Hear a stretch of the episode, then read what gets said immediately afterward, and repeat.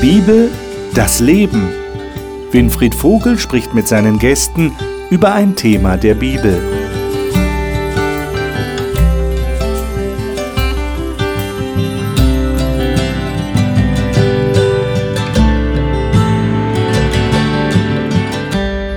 In unserer Talkrunde reden wir schon seit einigen Wochen über das Thema für Gott begeistern. Äh, und damit ist natürlich gemeint, dass die Bibel uns deutlich macht und Jesus uns deutlich gemacht hat, dass wir andere für ihn, für Gott begeistern sollten. Darum geht es eigentlich, wenn wir Menschen für ihn gewinnen wollen. Natürlich geht es dabei auch immer um Kommunikation, logisch.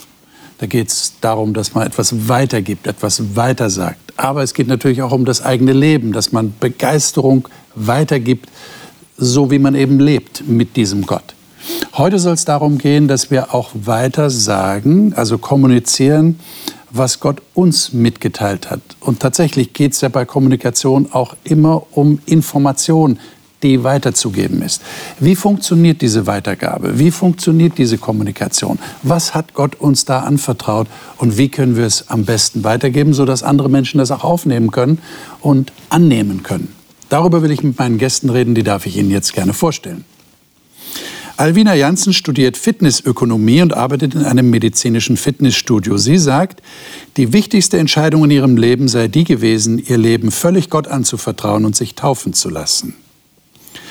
Kathi Godina kommt ursprünglich aus Niedersachsen und lebt mit ihrem Mann derzeit in Bayern, wo sie als Beratungspsychologin und Studienbegleiterin im Hope Bibelstudieninstitut tätig ist. Sie sagt, die Bibel sei für sie der Felsen, auf dem sie steht. Martin Wanicek ist in Hessen und Baden-Württemberg aufgewachsen und arbeitet derzeit als Pastor in Nürnberg. Er sagt, er sei Pastor, weil der Glaube an einen durch und durch guten Gott das Fundament seines Lebens ist. Jörg Farnhold ist bei Hope TV für die Programmplanung verantwortlich und moderiert eine Kochsendung, auch weil er selber gerne kocht. Er sagt von sich, dass Gott ihn zu einem Optimisten gemacht habe, weil Gott schon die Lösung hat, bevor wir das Problem erkannt haben. Schön, dass ihr da seid. Ich freue mich auf das Gespräch mit euch. Und ich lade euch ein, dass wir mal drei Texte aufschlagen, die so einen Gedanken ähm, deutlich machen wollen. Das werden wir gleich merken, welcher Gedanke das ist. Psalm 119, Vers 105. Das ist ein, ein Satz. Dann Jeremia 23, 29 und Lukas 8, 1 bis 11. Aber lesen wir erstmal Psalm 119. Ähm, Alvina, welche Übersetzung hast du vor dir? Ich habe die neue Luther-Übersetzung. Die neue Luther-Übersetzung. Ja. Dann hören wir das gerne mal aus dieser Übersetzung. Dein Wort ist eine Leuchte für meinen Fuß und ein Licht auf meinem Weg. Mhm. Okay. Das halten wir mal gedanklich fest. Also dein Wort ist eine Leuchte, eine Lampe sozusagen. Jeremia 23, 29. Kathi, hast du das gerade vor dir? Mhm. Welche Übersetzung hast du? Die Elberfelder. Die Elberfelder. Mhm. Ist mein Wort nicht brennend wie Feuer, spricht der Herr, und wie ein Hammer, der Felsen zerschmettert? Hm. Haben wir so wieder ein anderes Bild. Brennen wie Feuer und wie ein Hammer, der Felsen zerschmettert. Und dann haben wir noch Lukas 8 und da 1 bis 11. Und das ist so eine Geschichte, die Jesus erzählt hat und auf die sollten wir uns mal einlassen. Jörg, hast du die gerade aufgeschlagen? Du hast welche ja, Übersetzung? Ich habe eine alte Luther von 64. Oh, hören wir uns gerne mal an. Und es begab sich danach, dass er reiste durch Städte und Dörfer und predigte und verkündigte das Evangelium vom Reiche Gottes. Und die Zwölf waren mit ihm. Dazu etliche Frauen, die er gesund gemacht hatte von bösen Geistern und Krankheiten. Nämlich Maria, die da Magdalena heißt, von welcher waren sieben Geister ausgefahren. Und Johanna, die Frau des Chusa, eines Verwalters des Herodes, und Susanna und viele andere, die ihnen Handreichungen taten von ihrer Habe. Da nun viel Volks beieinander war und sie aus den Städten zu ihm eilten, sprach er durch ein Gleichnis. Es ging ein Sämann aus, zu säen seinen Samen. Und indem er säte, fiel etliches an den Weg und war zertreten, und die Vögel unter dem Himmel fraßen's auf. Und etliches fiel auf den Fels, und da es aufging, verdorrte es, darum, dass es nicht Saft hatte. Und etliches fiel mitten unter die Dornen. Und die Dornen gingen auf mit ihm und erstickten's.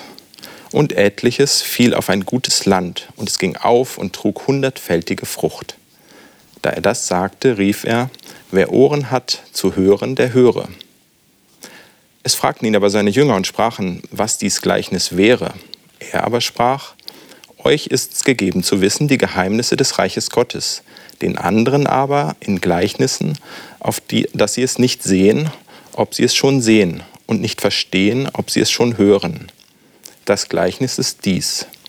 Der Same ist das Wort Gottes. Mhm, Dankeschön. Also es geht in allen drei Texten um das Wort, um das Wort Gottes. Ähm, was nehmt ihr aus diesen Texten mit für euch persönlich, so im Verständnis dessen, was, was Wort Gottes ist oder was es macht? Also für mich jetzt, wenn ich äh, diesen Samen nehme, mhm. ähm, muss ich mich so an meine im Studium die Vorlesung in der Botanik erinnern. Das war ein Nebenfach von mir, was ich geliebt habe was für ein Potenzial in so einem Samen steckt, mhm. was da reingelegt worden ist an letztendlich Information, die da drin ist und was daraus werden kann, ähm, wenn man es richtig pflegt, wenn man es an die richtige Stelle tut. Ähm, es gibt ja Leute, die haben einen grünen Daumen oder die haben keinen grünen Daumen, sagt man manchmal. Ähm, ich habe immer das Gefühl, bei uns in der Familie, wir brauchen Samen nur irgendwo hinzuschmeißen in den Garten, das geht alles auf. Das ist, das ist unglaublich, dieses, dieses Potenzial, was schon da ist. Und wenn ja. das hier verglichen wird mit dem Wort Gottes, finde ich schon, schon krass. Bleiben wir doch mal bei dem Bild. Ähm, ich meine, wie ist denn das? Äh, du sagst jetzt, wenn ihr irgendwie Samen da ausstreut, du hast den Eindruck, das wächst alles irgendwie. Ist ja auch toll. Da steckt ja wirklich ein Potenzial drin. Aber äh, Jesus redet ja hier davon, dass der Same unterschiedlich aufgeht, weil er eben auf unterschiedlichem Boden fällt. Ähm, das heißt, ein Gärtner wie du jetzt, Jörg, der achtet natürlich darauf, dass der Same auf den guten Boden fällt. Muss man das jetzt mach, auch machen, wenn man jetzt anderen irgendwie von Gott was weitergeben will? Aber hat man da Einfluss drauf, was da für ein Boden ist, den man, in den man einsät, in Anführungszeichen? Oder streut man einfach aus und, naja, wenn der Mensch halt jetzt einen guten Boden hat, hat er Glück gehabt, wenn nicht, kann man auch nichts machen. Natürlich gibt es einen Unterschied, wie offen Menschen sind. Ja. Auch für das Wort Gottes, klar. Man hat Menschen, die wollen gar nichts damit zu tun haben. Und im Normalfall bringt es auch wenig, wenn man sich jetzt in die Fußgängerzone stellt und irgendwelche, ja, ich sag mal, Warnbotschaften hat für Leute, die das überhaupt nicht wollen. Dagegen gibt es Leute, die auf der Suche sind nach Halt und Sinn in ihrem Leben. Und ähm, da merkt man auch, dass eine, eine andere Bereitschaft da ist, ähm, mit diesem Wort konfrontiert zu werden. Was würden ihr sagen, ist das größte Hindernis, dass jemand offen ist? Was, was macht jemanden eher verschlossen Gott gegenüber? Das sind oft die Erfahrungen, die wir gemacht haben. Also okay. ich kenne Menschen, die sagen, ich habe so eine schlimme Erfahrung in meinem Leben gemacht und da habe ich Gott nicht gesehen. Und Gott war nicht da und sie geben teilweise Gott auch die Schuld dafür, dass die Situation so passiert ist. Und genau bei solchen Menschen, die so eine Einstellung dann Gott gegenüber haben, ist es wirklich schwierig, dann einfach zu kommen, das Wort aufzuschlagen und anfangen zu erzählen, weil die da ein bisschen vorsichtiger sind. Also es kommt immer darauf an, mit wem man spricht und man kennt ja meistens die Leute, mit denen man über etwas reden möchte weiß man, die Person hatte eine schlimme Erfahrung oder möchte die gerade mit mir darüber reden. Also man kennt ja so ein bisschen sein Gegenüber und dann kann man ungefähr einschätzen, wie empfänglich, sage ich mal, die Person gerade für das Wort Gottes ist. Das würde also bedeuten, da hat jemand ein Vorurteil gefasst. Das wäre ja eigentlich ein klassischer Fall. Nicht? Ja. Ich habe ein Erlebnis gehabt oder ein Nicht-Erlebnis mit diesem Gott. Und das beeinflusst jetzt meine Bereitschaft, von diesem Gott etwas anzunehmen. Das ist ja in unseren menschlichen Beziehungen genauso. Wenn ich irgendwas Schlechtes über jemand gehört habe und der kommt zu mir, will mir was sagen, werde ich wahrscheinlich nicht sehr offen sein dafür, was er mir sagen will. Äh, ist das irgendwie zu überwinden? Ist das zu ändern? Oder gehe ich dann einfach zum nächsten? Das klingt so ein bisschen an. Ja? Ich gehe dann einfach zum nächsten, der offen ist, der also guten Boden hat. Also für mich äh, spielt da eine ganz große Rolle, was braucht dieser Mensch, was sucht dieser Mensch, was fehlt ihm vielleicht mhm. in seinem Leben. Wenn ich das wissen kann und das vielleicht durch das Gespräch auch heraushören kann, dass ich ihm etwas sage, was in sein Leben auch wirklich spricht oder was eine Bedeutung für ihn haben könnte. Also da glaube ich, ist ein Geheimnis drin, dass ich nicht irgendwas rede, was für ihn bedeutungslos ist oder ihn sogar abschrecken könnte. Sondern dass ich das finde, äh, was tatsächlich wichtig ist. Das heißt, ich schmeiße den Samen nicht einfach so raus, sondern ich interessiere mich schon dafür, was der andere jetzt in der Situation braucht. Weil es kann ja auch so sein, manche Christen denken ja, ich habe ja den Auftrag, ich soll ja kommunizieren, ich soll es ja weitergeben, also jetzt schmeiße ich es einfach mal raus, um in dem Bild zu bleiben. Und was dann damit passiert, darauf habe ich ja keinen Einfluss. Aber das wäre eigentlich äh, nicht wirklich sensibel den Bedürfnissen anderen gegenüber. Ich muss mich gerade äh, dran entsinnen, als ich noch klein war und bei uns in unserer Freikirche gab es manchmal sogenannte Missionseinsätze, da haben wir irgendwelche Zettel in Briefkästen verteilt. Das war so letztendlich so Massen ausstreuen, wird schon irgendwie ankommen. Aber ich hatte damals schon so das Gefühl, passt das denn so zu dem, wie viel davon wird denn weggeschmissen oder nicht? Und ich hadere. Einerseits kann man sagen, die Fülle ist da, da steht nicht, wie wenig oder wie viel Samen der hatte. Der hatte einfach Samen, hat die ausgestreut und es hat schon irgendwie gepasst. Auf der anderen Seite bin ich aber auch so, bei dem Menschen da so anzudocken, wo er gerade ist. Also wenn ich nicht hinhöre oder nicht, nicht, nicht versuche herauszufinden, wo ist denn sein Bedürfnis oder will er gerade was von Gott wissen oder nicht und ich ihm dann, sage ich mal, die Bibel aufs Ohr drücke oder irgendwas, das, das ist sicherlich nicht hilfreich. Ja. Ähm, ich glaube, dieses Interesse für den Menschen zu zeigen ähm, oder wo steht er gerade, das ist, das ist viel wichtiger als Massenware auszustreuen.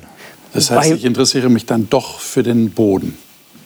Um ja, im Bilde ja. ja. Wobei wir ja auch eines der Bilder hatten im Jeremia-Text, dass Gottes Wort ist wie ein Hammer, der Felsen zerschlägt. Ja. Und da denke ich schon, steckt etwas drin, dass Gott auch Vorurteile überwinden kann. Und dass es auch Situationen gibt, ähm, wo man mit Menschen ins Gespräch kommt, die heute daran glauben und die sagen, sie hätten sich das nie vorstellen können, dass sie sich irgendwann mal mit Gottes Wort und der Bibel beschäftigen. Aber es gab einfach eine Situation, wo plötzlich ein Satz oder ein Vers sie so gepackt und angesprochen hat, dass es eben diese Mauer von Vorurteilen durchschlagen hat. Und das steckt, glaube ich, auch drin. Also trotz allem menschlichen Überlegen, wie kann man Menschen erreichen, die offen sind, gibt es immer auch Situationen, wo wirklich Gottes Wort Menschen erreicht, wo man nie damit gerechnet hätte. Aber ist das nicht eine sehr harte Ausdrucksweise? Ähm, wie ein Hammer? Wie ein Hammer, der Felsen zerschmeißt? Also ich meine, wer will so reden, dass er irgendwas zerschmettert? Wir wissen ja, die Wirkung von Worten kann verheerend sein und kann ein ganzes Leben andauern, weil ich vielleicht zu irgendjemandem was gesagt habe, was ihn wirklich zutiefst verletzt hat. Ähm, wie versteht ihr dann so einen Satz? Ist mein Wort nicht brennend wie Feuer und wie ein Hammer, der Felsen zerschmettert? Will Jesus irgendwas zerschmettern? Will Gott irgendwas kaputt machen? Ja, manchmal Wirklich? schon. Manchmal möchte er schon was kaputt machen. Also ich glaube, dass das Wort ein Hammer sein kann, auch im Guten. Zum Beispiel, wenn ich jetzt nie geliebt wurde, ich hatte die Idee oder ich habe das einfach nicht erlebt, dass ich geliebt werde. Und jetzt kommt die Bibel oder es kommt jemand, der mir sagt, da gibt es jemanden, der dich wirklich liebt, dann ist das für mich ein Hammer, der mein altes Denken, meine alte Erfahrung zerschlagen kann.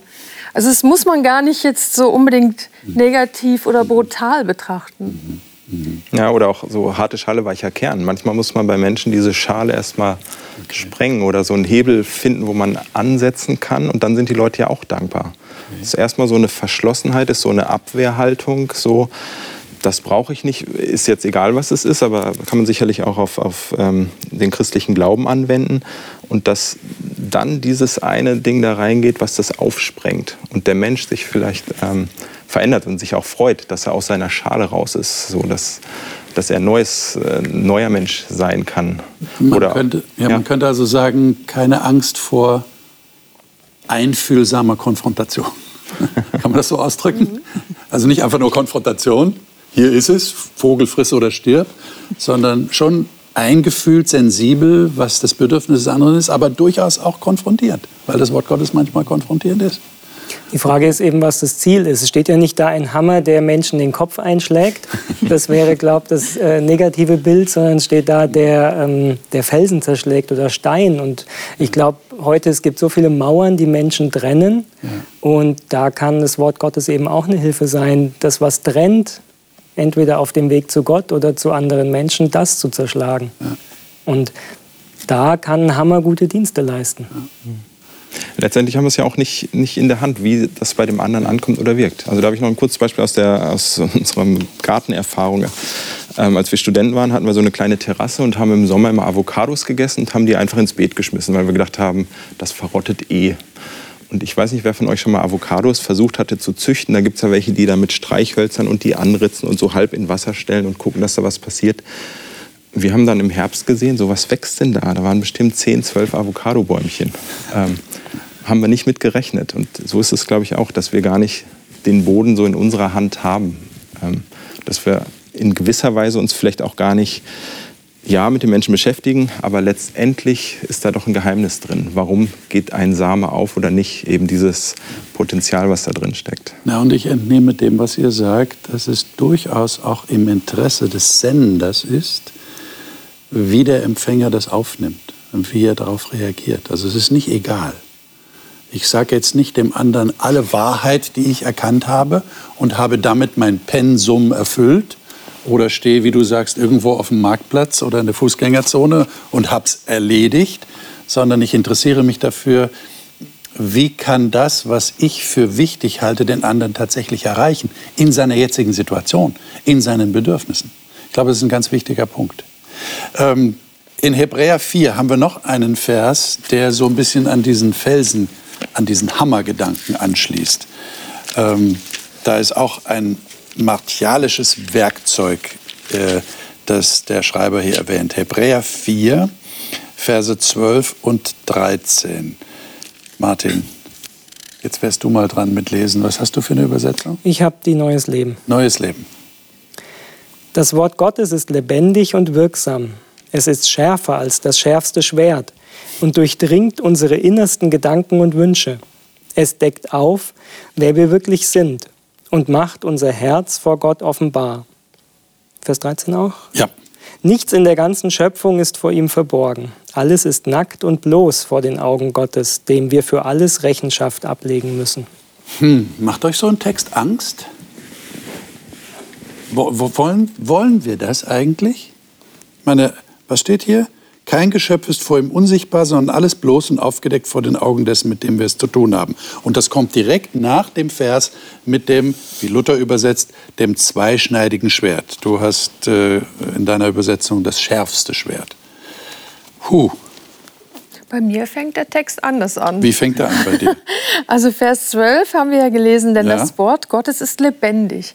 Okay. Und da finde ich, da sollten wir auch starten, wenn wir das überlegen, weil okay. für mich ist das das größte Wunder überhaupt am Wort mhm. Gottes, dass ich, wenn ich es lese und ich mache es auf und ich bete, dass Gott mir hilft, es zu verstehen, das ist, als wenn mir hier die Herzen und die Blumen und alles, die Schmetterlinge entgegenspringen vielleicht auch mal ein strengeres Wort, aber es lebt. Das ist so ein Wunder. Das kann man kaum beschreiben, wenn man die Erfahrung nicht gemacht hat.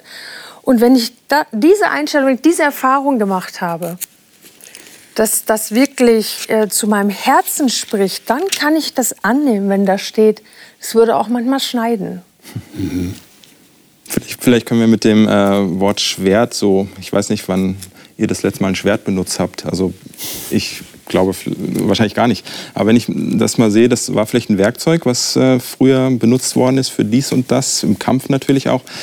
Und wenn ich so für mich überlege, ich koche gerne, klar, Kochsendung hattest du gesagt, ähm, mache ich auch, da brauche ich ein gutes Messer. Hm, das schärfste Schwert steht bei dir, das schärfste Kochmesser ist gerade gut genug, dass man äh, die Gemüse, Obst auch gut zubereiten kann, schneiden kann. Man muss auch mal sch schlechte Sachen rausschneiden, damit das gesamte Gericht dann gut wird.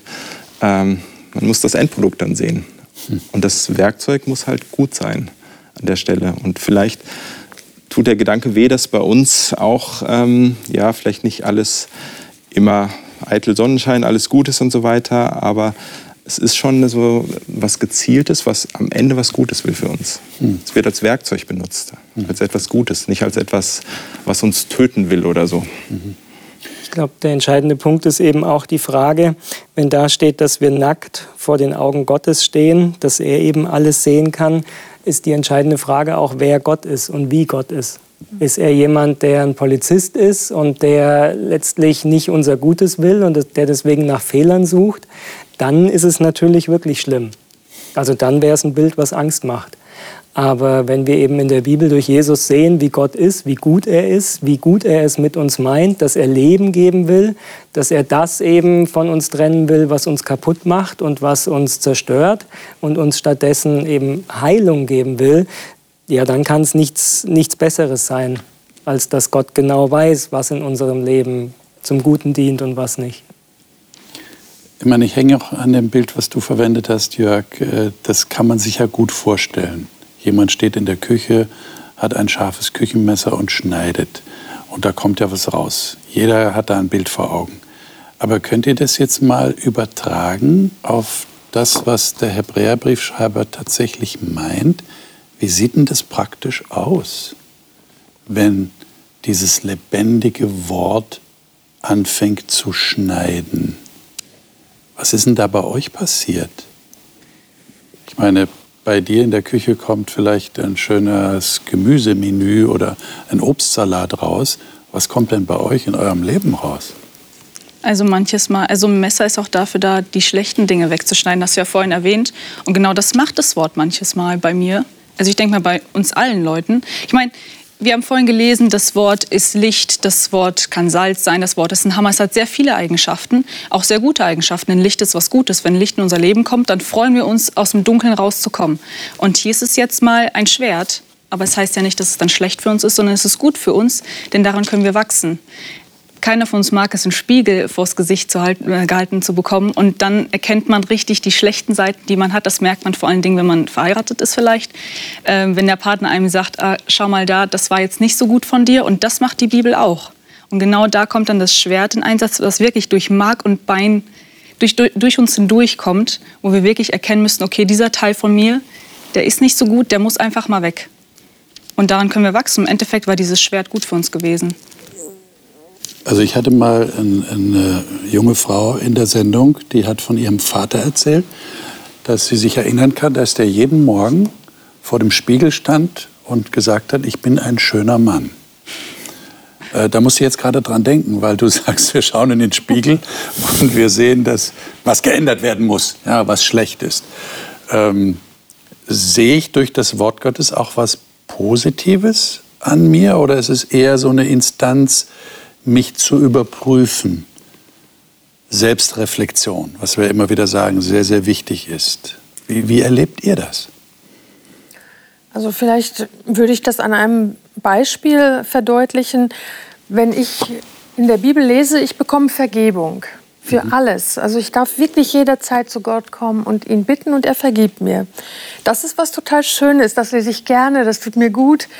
Und dann kommt das Messer. Und das sagt mir dann, auch du musst, du sollst vergeben. Hm. Und das ist dann schon wieder unbequem. Und da spüre ich, das schneidet manchmal in meinem Leben rein. Wenn ich verletzt wurde und möchte eigentlich festhalten an dem Schmerz und es fällt mir sehr, sehr schwer zu vergeben, dann dieses Wort zu akzeptieren, das mir sagt, du schau mal, ich sag dir doch, ich vergebe dir alles. Und jetzt bitte vergib du auch. Hm. Also das geht immer irgendwie Hand in Hand. Mhm, ja. Interessant. Für mich ist hier auch nochmal, dass es ist ja nicht Gott ist lebendig und kräftig und schärfer als das Schwert, sondern das Wort Gottes. Okay. Das Wort, wenn man das mal als Information nimmt, ja. erstmal so ganz allgemein, Information und Wort Gottes wird dann schon wahre Information sein. Das heißt, es ist auch so ein, so ein Prüffall. Das heißt, ich kann mich auch am Wort Gottes, ähm, in welcher Form ich das auch immer erlebe oder, sage ich mal, nutze, mir zunutze mache, vielleicht in der Bibel lesen, vielleicht auch im Gebet oder wie ich Gott höre, da kommt Wahrheit ans Licht. Das heißt, da wird Wahrheit gegen Unwahrheit. Manchmal macht man sich ja selber auch was vor. Dann ist es ja ganz gut, wenn man diesen Spiegel mit der Wahrheit vor Augen geführt bekommt und ähm, so ist es wirklich, guck doch mal hin dann kann man sich ja nur weiterentwickeln. Wenn man immer das für wahr hält, was man in seiner Blase so wahrnimmt, mit seinen Leuten sich umgibt, dann wird man sich nie weiterentwickeln. Aber das ist eine Riesenchance, äh, ähm, durch Information, nämlich Information Gottes, sich weiterzuentwickeln. Das wäre für mich so eine Übersetzung. Wobei ich hier auch das Gefühl habe, dass dieser Bibeltext leicht ähm, es fehlt etwas in dem Bibeltext, weil man könnte den Eindruck bekommen, es geht um mich, ich stehe im Zentrum. Es geht darum, dass ich mich untersuche und dass in mir etwas verbessert wird. Aber in meinem Erleben, danach hast du ja gefragt, verändert sich in mir nur was, wenn mein Blick auf was anderes gelenkt wird. Eben auf Gott, eben auf das, was er für mich getan hat, eben darauf, dass er verheißt, mir alles zu geben, was ich brauche und mich heil zu machen. Und von dem her, dieser Aspekt ist natürlich hier in dem Fokus mit dem Messer, was uns untersucht, ähm, nicht enthalten. Und ich denke aber, da gibt es eben eine, eine, eine große ähm, Sache, die da vorkommen muss, nämlich, dass wir Gott erkennen, wie er ist und was er für uns tut. Und dann erlebe ich auch sein Wort als hilfreich. Wie Jesus gesagt hat, Johannes 17, ähm, das ist das ewige Leben, dass sie dich erkennen, der du allein wahrer Gott bist. Und dann hilft sein Wort mir auch, wenn ich weiß, wer er ist.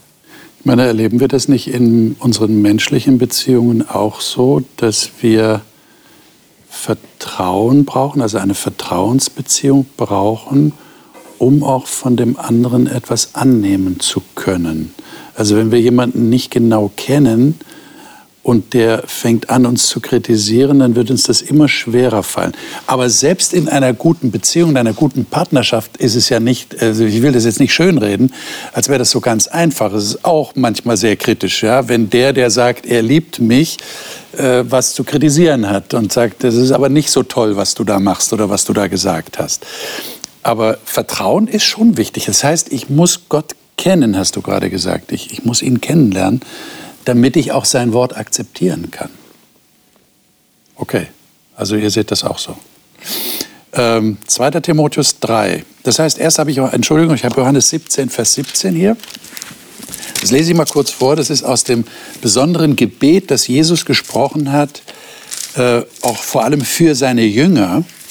Und da sagt er zu Gott, heilige sie durch die Wahrheit, dein Wort ist Wahrheit.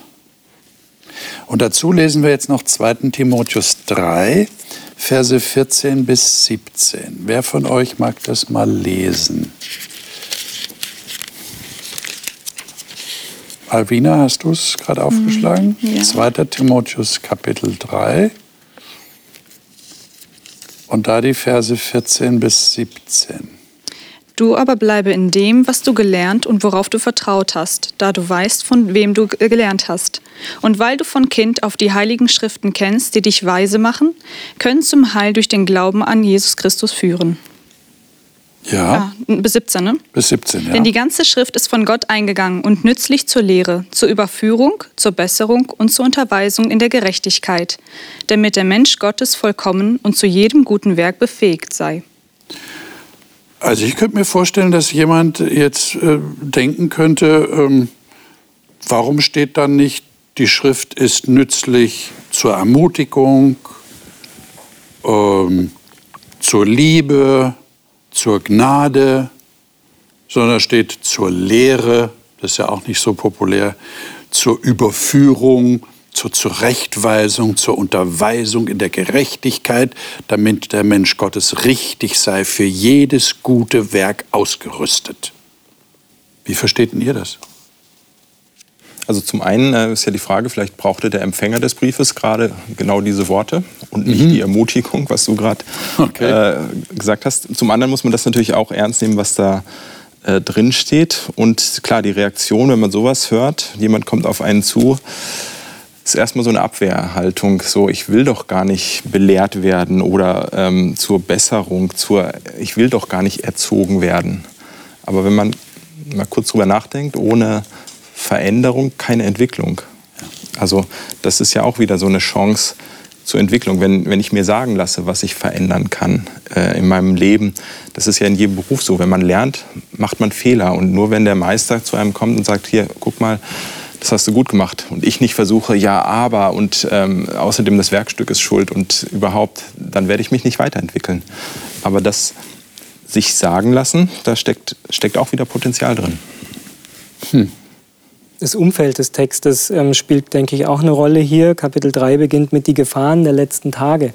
Also, ähm, wenn man an Gefahren denkt, die da sind, dann ist es wichtig, ähm, auch mal zu ermahnen.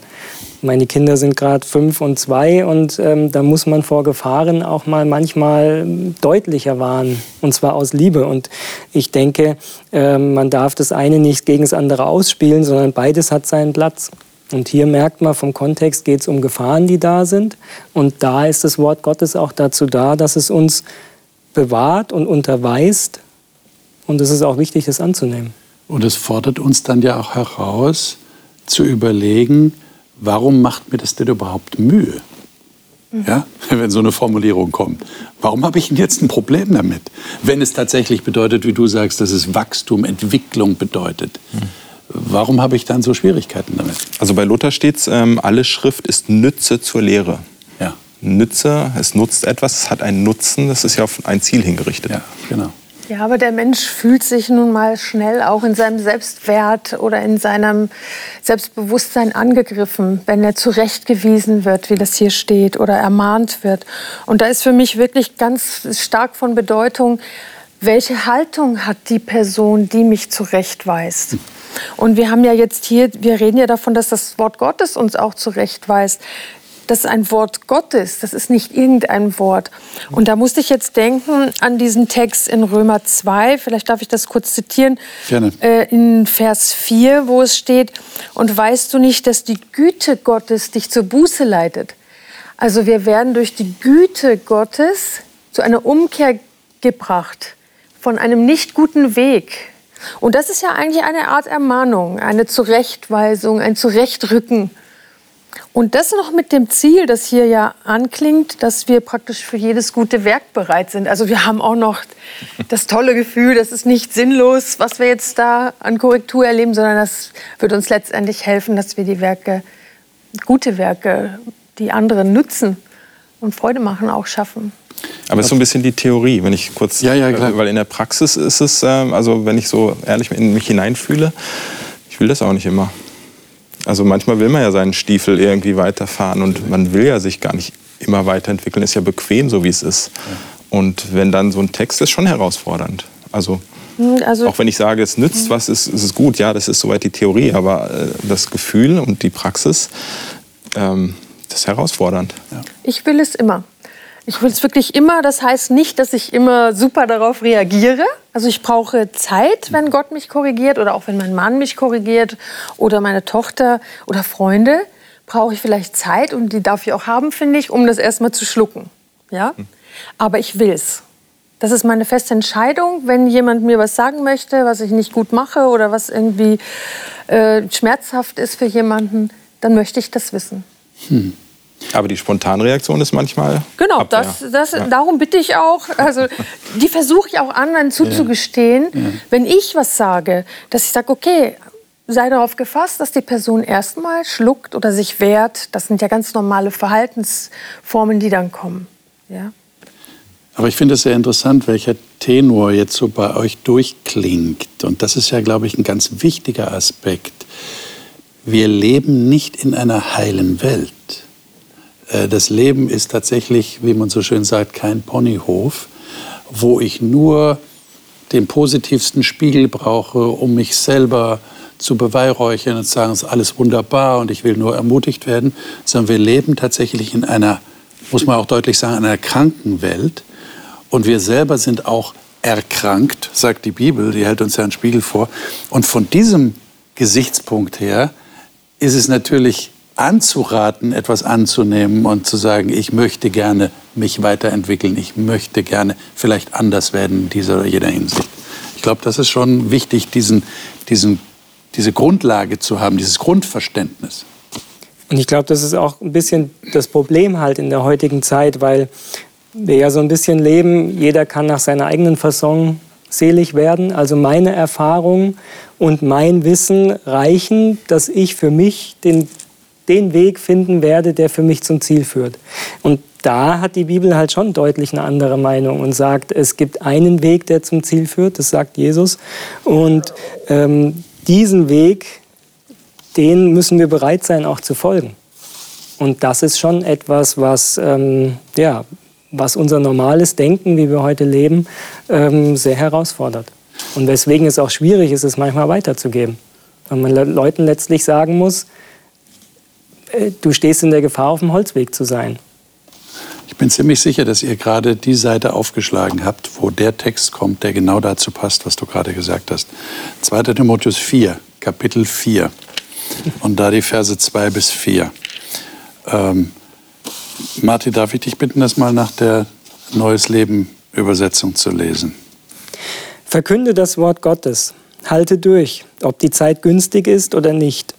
In aller Demut, in aller Geduld und mit guter Lehre sollst du die Menschen zurechtweisen, tadeln und ermutigen.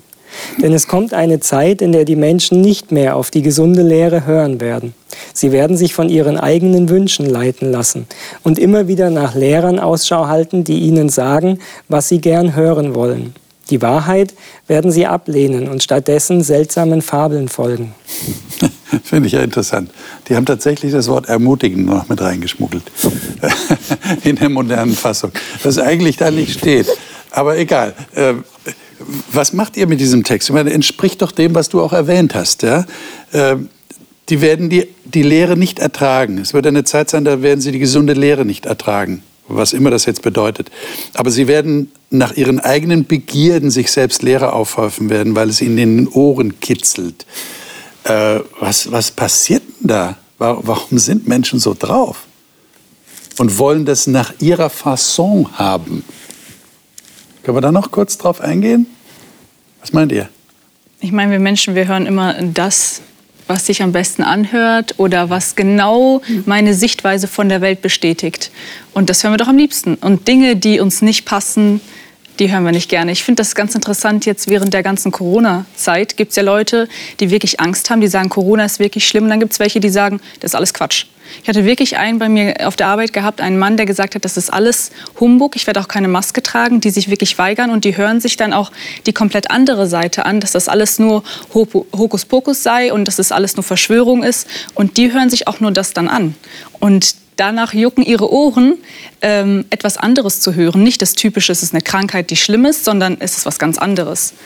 Und ich denke, wir sind teilweise genauso. Wir hören uns gerne das an, wonach wir so ja, woran wir so denken oder was uns am meisten passt. Wir lassen uns gerne bestätigen, geben wir es offen zu. Ja. Weil äh, unterschiedliche Meinungen auszudrücken ist anstrengend, oder? Eine Meinung eines anderen zu ertragen, die ich überhaupt nicht teilen kann, ist anstrengend. Das heißt, wäre jetzt meine Frage, wie können wir uns denn selber vor diesen berühmt-berüchtigten Echokammern bewahren, in denen wir uns gerne aufhalten? Was meint ihr? Ich glaube, das ist ganz, ganz schwer. Also jetzt als Journalist so dieser Blick auf, was ist Qualitätsjournalismus, wo bekomme ich echte Informationen her? Das wird ja immer wieder angezweifelt, Lügenpresse und solche Sachen. Aber wenn man dann in sein, seine, sage ich mal, digitale oder Medienwelt reingeht, lebt ja jeder in so einer Filterblase die er ja selber beeinflusst, ähm, indem man bestimmte Suchbegriffe eingibt. Die ähm, merkt sich dann der Computer und weiß, dass der User immer das sucht. Also bekommt er auch die Werbung, die passende dazu, die passenden Informationsportale. Algorithmen sorgen dafür. Genau, Algorithmen sorgen für die echte, wahre, Fragezeichen, Information. Ja.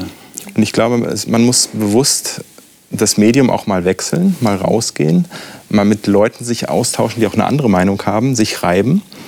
Ähm, ist herausfordernd. Wenn ich jetzt mal sage, als Christ ist es auch super wichtig, sich mit Leuten, die äh, eine andere Meinung haben, einen anderen Glauben, vielleicht mit Nichtchristen, vielleicht auch mit Leuten aus, aus anderen Konfessionen reiben. Also ich finde es immer spannend, bei uns im Hauskreis ähm, lesen wir auch die Bibel ähm, sind jetzt vorne, also haben vorne angefangen und sind wirklich Leute aus verschiedenen Konfessionen da. Und das ist mega spannend, weil man hinterfragt sich selber. Man ist nicht in einer Runde, wo sich alle einig sind und ja, passt schon und wir haben das vielleicht schon als Kind irgendwo gelernt. Ähm, nee, man muss wirklich mit, offenen Fragen ran. Und vielleicht erfährt man gerade in so einer Situation, was es heißt, das weitersagen, was Gott sagt. Ja, unser Thema. Hm. Äh, also nicht nur uns untereinander weitersagen, sondern tatsächlich auch anderen, die es vielleicht auch brauchen. Ich glaube, dass wir es sehr leicht üben könnten als Christen. Also wenn ich mal jetzt davon ausgehe, dass wir alle unterschiedliche Persönlichkeiten haben, hm. dann lese ich meine Bibel mit meiner Persönlichkeit ja, mit dem, was ich mitbringe. Und wenn ich äh, hatte einen sehr weisen Lehrer, der mal gesagt hat, schlag deine Bibel auf und guck dir die Texte an, die du unterstrichen hast. Das sind genau die Texte, die für dich nicht zählen. Suche mal nach den anderen. Also das heißt, wenn ich jemand bin, der sehr streng ist und der immer darauf guckt, alles richtig machen, ich darf keine Fehler machen, ich gucke immer nur, dass ich also ganz vorsichtig bin, dann soll ich lieber die Texte suchen, die von Gnade sprechen, von Vergebung, von Großzügigkeit reden und umgedreht genauso. Mhm. Also ich habe das Gefühl, dass wir hier eine große Chance haben, genau diesem Problem nicht so aufzusitzen oder vielleicht so einen gewissen Prozess da auch einzugehen, wenn wir die Bibel auch mal so lesen. Hm. Interessant. So was Paulus hier am Anfang, der erste Satz schreibt, ist, verkünde das Wort Gottes. Also er glaubt schon, dass es ein, ein Gegenmittel gibt, nämlich das, was wir bekommen haben von Gott eben in der, in der Fülle auch wahrzunehmen.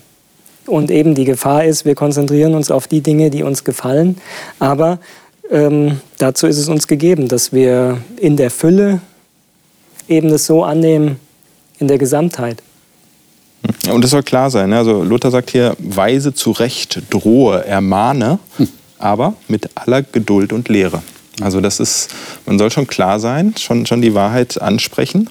Ähm, was ich auch herausfordernd finde, zur Zeit und zur Unzeit. Ich weiß nicht, wie es bei dir jetzt stand in der Übersetzung, ähm, Vers 2, der Anfang. Ähm, Halte durch, ob die Zeit günstig ist oder nicht. Okay, genau. Und das ist ja die Frage, ähm, zur Zeit oder zur Unzeit. Wann soll ich denn das, äh, beurteile ich das? Das ist ja die Frage nach dem Boden. Soll ich beurteilen, ob der richtige Boden für den Samen passt ja. oder nicht? Zeit oder Unzeit, also ähm, bei mir ist manchmal sogar so, ähm, dass ich manchmal denke, so, ich bin ja beruflich auch äh, hier bei Hope TV und ähm, man ist ja quasi beruflich schon in so einem evangelistischen Bereich unterwegs. Und manchmal auf irgendwelchen Dienstreisen, wenn der Tag anstrengend war, denke ich mir so, yo, jetzt fahre ich mit dem Zug, lasst mir meine Ruhe, ich lese meinen Spiegel oder mein Buch, am liebsten jetzt kein Gespräch. Und ich kann davon ausgehen, wenn ich so denke, dann werde ich die ganze Zugfahrt über irgendein Gespräch haben. Ähm, für mich ist es dann Unzeit und ich denke, ähm, nee, ich will jetzt gar nicht irgendwie von Gottes Wort sprechen oder irgendwas. Und ich komme ja leicht ins Gespräch, wenn die Leute fragen, was machst du beruflich? Ja, ich arbeite bei einem christlichen Fernsehsender. Ja, was macht ihr denn da? Und dann ist man schon drin. Und die Leute erzählen einem oft auch die Nöte und Sorgen, die sie haben. Für den ist es dann die Zeit. Für mich war es eigentlich die Unzeit, weil ich keine Lust drauf hatte. Ich weiß nicht, ob das damit gemeint ist. Liebe Zuschauer, wie geht es Ihnen denn damit, äh, frage ich mich gerade. Ich gebe die Frage einfach jetzt mal so an Sie weiter ähm, geben Sie das weiter, was Gott Ihnen bedeutet oder was er Ihnen vor Augen gehalten hat bisher oder immer wieder vor Augen hält? Die Ermahnung, die Ermutigung, die Korrektur, die Möglichkeit zu wachsen, geben Sie das weiter? Zur Zeit oder zur Unzeit? Das können Sie jetzt überlegen, wann bei Ihnen die richtige Zeit ist oder auch eine Zeit, wo sie vielleicht nicht so Lust drauf haben, wo sie sich vielleicht nicht so genau hineinfühlen können in die Situation. Ich wünsche Ihnen auf jeden Fall, wir wünschen Ihnen alle aus diesem Kreis, dass Sie das verinnerlichen. Was bedeutet das eigentlich? Was bedeutet mir das Wort, die Information, die von Gott kommt, seine Kommunikation?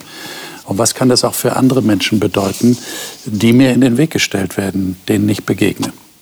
Das nächste Mal werden wir darüber reden, wie Jesus mit Menschen umgegangen ist. Ich glaube, das ist ein ganz wichtiger Gradmesser auch für uns, wie wir mit Menschen umgehen. Und wir müssen zugeben, dass wir das wahrscheinlich so gut wie Jesus nicht hinbekommen, aber er darf unser Vorbild sein. Wie Jesus handeln ist das Thema nächstes Mal. Und ich lade Sie dazu wieder ein. Ich hoffe, dass Sie wieder dabei sind. Und bis dahin wünsche ich Ihnen alles Gute und Gottes Segen.